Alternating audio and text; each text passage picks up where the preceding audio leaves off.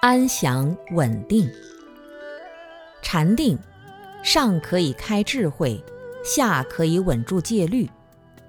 我们行住坐卧有很多的规矩威仪，比如应该怎么做，怎么走，怎么站，怎么说话。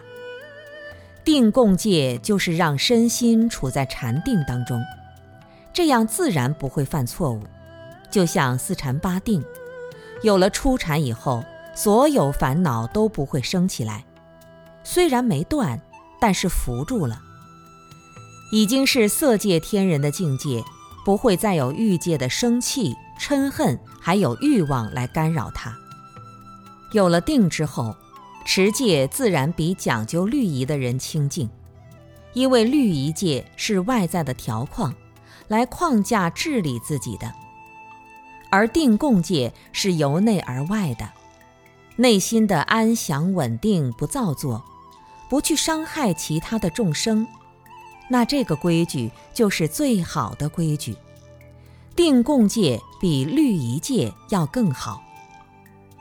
末法时期，外在的环境比较差，如果大家觉得持戒并不容易，那至少把根本戒、把五戒持好，以及把社会公共道德观念做好，否则会干扰自己，也会干扰别人。把一些共同的制度基础做好以后，关键要进入禅定的修习和训练。当我们安住在这个禅定的定境当中，定力就在增长，自然就不会伤害其他的众生。